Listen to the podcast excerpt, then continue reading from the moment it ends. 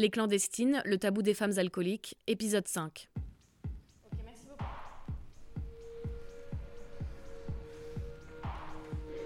L'alcool est une drogue acceptée par la société et souvent banalisée.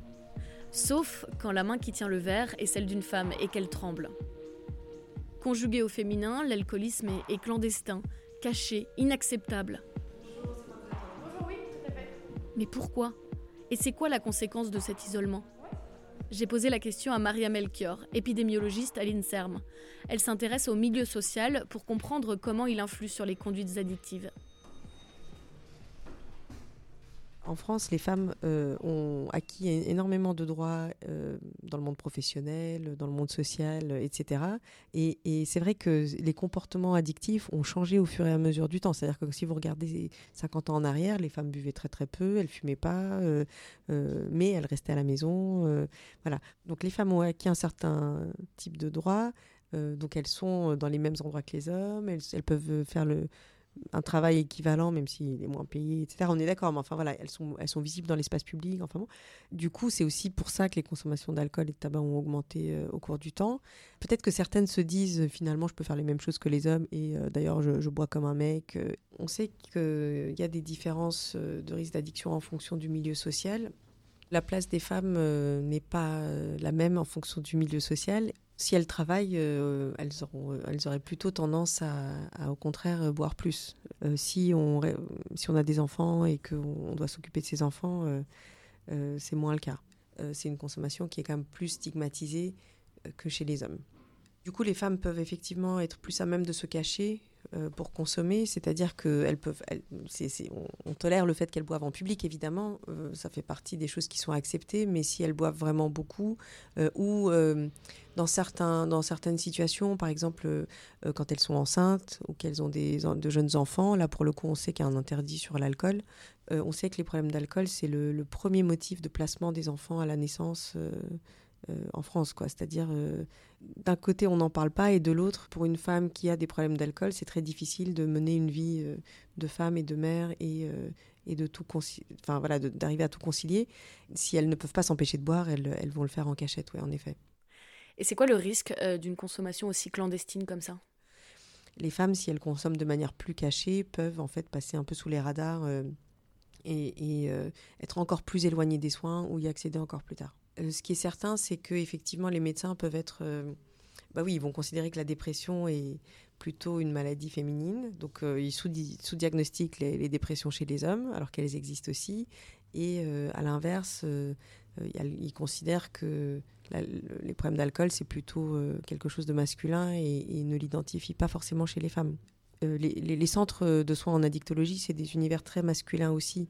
en fait, les femmes viennent difficilement dans ces endroits euh, pour parler, euh, pour demander des soins ou parler de, leurs problématiques. Et donc il faut en fait des, professionnels de santé qui comprennent ces différents aspects, qui les prennent en compte et qui parviennent à, à essayer de proposer des soins qui ne soient pas excluants, qui euh, voilà, conviennent à des femmes qui ont aussi une vie de mère, une vie professionnelle, etc. Et, qui leur permettent de tout mener de front. Euh, ce qu'on sait aussi, c'est que les femmes qui ont des problèmes d'addiction, alors que ce soit l'alcool ou, ou autre, ont aussi euh, des profils un petit peu différents des hommes. C'est-à-dire que c'est aussi souvent des femmes qui ont vécu des violences, notamment sexuelles, mais, mais pas uniquement. Et dans l'enfance ou, plus tard, c'est des femmes qui ont globalement plus de problèmes psychologiques aussi que les hommes qui ont, qui ont des problèmes d'addiction. Donc euh, voilà, elles sont stigmatisées plus encore plus que les hommes, si on peut dire, et, euh, peuvent ne pas, ne pas trouver leur place dans les structures de soins euh, un peu généralistes qui, qui s'adressent à toutes les personnes souffrant d'addiction. Maria Melchior m'explique que la sexualité de Charlotte a pu elle aussi jouer un rôle dans son alcoolisme. Alors évidemment, il ne s'agit pas de faire le raccourci en disant que tous les homosexuels ont un mal-être et donc un problème avec l'alcool, mais ça peut parfois créer un terrain à risque, chez les lesbiennes en particulier.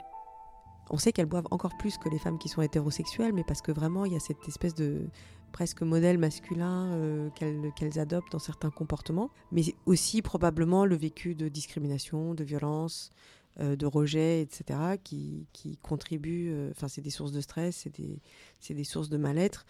L'alcool est souvent une réponse aussi, enfin, à un problème qu'on a du mal à formuler ou, qu'on a du mal à identifier. En fait, les femmes lesbiennes, elles sont encore moins visibles que les, hommes homosexuels, à vrai dire. On se préoccupe moins de, leur état psychologique, de leur état de santé, etc. les données du baromètre santé ont montré qu'elles ont des risques d'abus d'alcool très élevés. très souvent, en fait, il y a des moments clés dans la vie des femmes qui sont des moments d'entrée dans, des soins, dans les soins possibles. Donc on a parlé de la maternité, quand on va chercher une contraception. Puis une femme qui veut pas d'enfant, par exemple, euh, c'est un rendez-vous manqué, euh, enfin c'est une opportunité de, de, de, déceler un alcoolisme euh, en moins. quoi. Disons qu'il y a une, une petite porte d'entrée voilà, dont on peut saisir si, si on souhaite en parler les femmes qui ont des relations sexuelles avec les femmes sont beaucoup moins quand même concernées par tous ces suivis voilà, très liées à la reproduction et à la maternité. Et donc, euh, elles n'ont même pas accès à ça, quoi, si vous voulez. On retrouve Charlotte dans un bar, juste devant son ancien restaurant, pour faire le point, quasiment deux ans après son rendez-vous chez la dictologue. Comment ça va? Forme pas vu, ça fait, Ouais, ça fait longtemps, je suis désolée. Ça fait longtemps, ouais. Ça va Bah oui, très bien. La santé surtout La santé. Enfin, la santé. Euh, j'ai encore mes, mes pépins de jambes. Bah, depuis que je me suis cassé la gueule là. Hein. Ah ouais, justement, ouais. Merci. Ça c'est bien zéro Oui. Mais j'ai toujours son petit moment, bon. c'est bien, sans alcool. À la tienne. Donc là, on est devant ton ancien restaurant. Euh, ouais, donc là, on est juste en face. Ce qui fait toujours un, ce qui fait toujours un, un petit truc quand même d'être, euh, d'être là. Mm. Parce, que, euh, parce que franchement, j'ai vécu des moments incroyables. De magie, quoi. Pure magie. Et en même temps, j'ai vécu l'horreur. Là, t'as pas bu depuis, depuis combien de temps t'as pas bu? Ah, depuis combien de temps j'ai pas bu? Regarde sur ton téléphone si tu veux. sur mon téléphone, sur mon compteur. 679 jours. 679 jours. Not so bad, hein? Un an, 10 mois et 8 jours. Et comment, et comment tu te sens aujourd'hui euh, Là, par exemple, on est dans un endroit où il y a de l'alcool. Quand on a commandé le verre, ça sentait l'alcool à l'intérieur. Enfin, clairement, c'est partout. C'est pas comme une autre drogue euh, voilà, qui est pas forcément visible l'alcool est partout, surtout en France. L'alcool est partout. Comment tu te sens dans un endroit où il y a de l'alcool à disposition? Euh, Maintenant, je me sens bien dans ces endroits-là. Euh, là, ça me dérange pas, ouais, là, ça sent l'alcool et c'est pas grave, euh, c'est ok. J'ai même repris un peu de service dans un bar il y a pas si longtemps que ça. Et donc, servir de, servir de l'alcool et retoucher à une tireuse, par exemple, ça, c'était comment? Eh, je me sens super puissante en fait. je, me, sens trop puissante euh, de, réussir à tirer une bière en étant sobre. C'est assez fou. Est-ce que ça me donne envie? Oui, il y a des moments, il y a des moments où ça peut donner envie. C'est quoi les contextes? Est-ce qu'il y en a déjà? Et c'est quoi les contextes où tu sens que peut-être tu es un peu fragile? Bah, En 679 jours, du coup. il y en a eu des centaines, je pense, des moments où j'ai eu envie de boire. Peut-être pas des centaines, mais il y en a eu un paquet. Euh, mais l'avantage, c'est que maintenant, j'arrive à peu près à les identifier, en fait, les moments, où... les moments qui provoquent euh, cette envie de boire. J'ai perdu mon grand-père il y a pas très longtemps, ça c'est typiquement, euh, premier réflexe, évidemment, aurait été de boire. Moi, je sais qu'il y a des sujets, il y a des, il y a des choses, de la manière dont elles vont être abordées, qui vont me mettre dans des situations extrêmement délicates où clairement j'aurais envie de boire. je fais en sorte de les éviter, du coup. De les anticiper, en tout cas. T'as appris à avoir une autre réponse, en tout cas, et à t'en protéger peut-être un peu plus. Ouais. Mais ça, peut aller de euh, va prendre une douche, euh, va taper dans un sac de boxe, euh, appelle un pote. Et puis, et puis maintenant, j'ai aussi, j'ai aussi, une, j'ai aussi des amis un petit peu particuliers, des gens que je côtoie depuis finalement pas si longtemps que ça. mais Les alcooliques anonymes Les alcooliques anonymes, ouais. Et, alors, comment ça se passe? À quelle fréquence tu, tu y vas Et, et, qu'est-ce que ça t'apporte? J'ai choisi le, le, groupe LGBT. Et en fait, j'y suis allée parce que ouais, je me sentais seule et je voulais vraiment des gens. Euh, en fait, des gens qui puissent comprendre que j'en ai ras le cul, que maintenant que j'ai posé le verre, on me prenne pour quelqu'un de rabat-joie. Et donc j'ai débarqué dans cette réunion, je rencontre des gens, mais formidables. Des gens qui me ressemblent en fait. Alors bon, je suis peut-être peut quand même une des plus jeunes, plus de plus d'hommes que de femmes quand même.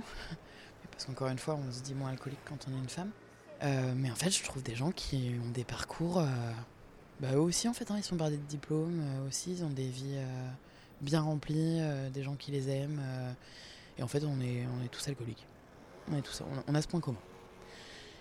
Et ça fait du bien. Ça fait du bien. Maintenant, je le sais. Maintenant, je boirai plus jamais de ma vie. Qui dit une goutte euh, dit c'est reparti. Heureusement, j'y pense pas trop souvent parce qu'en fait, c'est effrayant de se dire, enfin, en tout cas pour quelqu'un de malade, c'est malade d'un produit, c'est effrayant de se dire qu'on consommera jamais de ce, ce, produit toute sa vie. Et heureusement, c'est là où les alcooliques m'ont beaucoup, beaucoup, beaucoup aidé. C'est c'est qu'on a un truc chez les alcooliques qui dit euh, on parle en 24 heures, on dit euh, bonne 24 heures. On dit j'arrête de boire juste pour 24 heures. On verra, ce verra demain, on verra bien. Euh, pense pas à demain, pense pas à hier, pense à aujourd'hui. Tu peux tenir le coup et je peux tenir le coup pour 24 heures. En, tant que femme, qu'est-ce que ça, que ça change maintenant pour toi euh, d'être sobre? Est-ce que tu te sens quand même mieux dans ton corps? Est-ce que tu as appris à, à t'accepter un petit peu plus, même sans la boisson? Et, et qu'est-ce que ça a changé dans ta relation avec Alison? Je pense qu'en tant femme, a- en tant que femme, il y a déjà eu un truc au début quand même qui a été de dire je bois plus parce que je suis alcoolique. Quand tu es une femme et que tu dis ça, alors il y en a qui trouvent ça très courageux et puis il y en a qui euh, d'un coup euh, te regardent nana de dire oula, oula, euh, ah ouais, elle a touché le fond elle. hein. La première réaction des gens a tous été de faire tu déconnes. Pendant presque un an, j'ai évité toutes les réunions de famille. Du côté de mon père, parce que je sais que ça picole pas mal, et ça, par exemple, je sais que c'est un, truc où je pense que ma famille dans les médias aurait pas compris. Je me suis dit, je vais passer pour la grosse rabat-joie. euh, j'ai pas envie qu'on me pointe du doigt, j'ai pas envie qu'on me regarde, j'ai pas envie que. J'ai pas envie d'expliquer en fait, euh, flemme. Là, ça y est, maintenant je les ai revus et je leur ai expliqué. L'alcool, c'est quand même la seule drogue où en France, où si tu n'en prends pas, t'es un ovni. Enfin, franchement, il faut imaginer le, le, le parallèle avec, euh, je sais pas moi, de la cocaïne. Quoi? Tu prends pas de cocaïne, mais ça va? Quand tu ne bois pas, tu es hors norme. C'est pas évident de trouver sa place quand on boit pas. Alors c'est con parce que moi j'ai quand même beaucoup bu pour trouver ma place. Euh, et là je me retrouve à ne pas boire et à devoir retrouver une place. Bon. Aujourd'hui je vais tellement mieux. non, aujourd'hui je vais tellement mieux. C'est pas gagné. Enfin d'ailleurs je vais rester alcoolique. euh, je, je suis alcoolique et je le serai toute ma vie. Mais aujourd'hui je revis. Franchement, euh, mais je revis. Alors il a fallu réapprendre plein de trucs. À avoir des conversations avec les gens sans l'alcool. Et les écouter vraiment. sans sans penser à ce qu'on va voir après. Réapprendre à ça, c'était le plus compliqué. C'est pas encore gagné d'ailleurs. Danser sans alcool. Tu as aussi euh, commencé à beaucoup boire pour, euh, tu me disais, diluer ton, ton, ton homosexualité, enfin ta sexualité tout court. Comment tu, tu te situes aujourd'hui avec ta sexualité? Parce que tu disais que tu n'avais jamais eu de rapport sobre, par exemple. Euh, alors heureusement avec Alison, ça m'était quand même euh, heureusement arrivé d'avoir des relations euh, sans alcool. Mais l'alcool a quand même toujours été très présent. Et en fait, euh, ouais, j'ai dû réapprendre à vivre euh, mon intimité euh, sans alcool. Mais en fait, en fait, j'ai, bah, dans mon application, on met une raison pourquoi on arrête de boire. Et j'ai dit, je veux redevenir moi. Est-ce que tu penses que là, tu as trouvé? Ça y est, je crois que j'ai trouvé. Et du coup, c'est Charlie, Charlotte, tout ça, c'est la même personne? Ouais, c'est Charlie, Charlotte, pas de Dr Jekyll, Mr Hyde.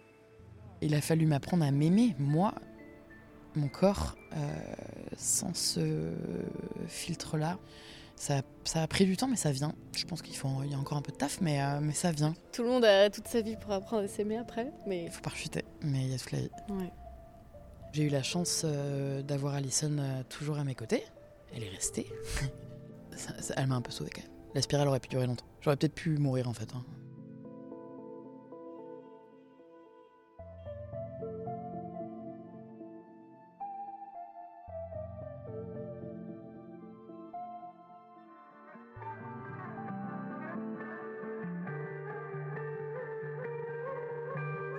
Venez d'écouter Les Clandestines, le tabou des femmes alcooliques, un podcast de la série Thérapie de groupe sur Friction, réalisé par Laura Taouchanov.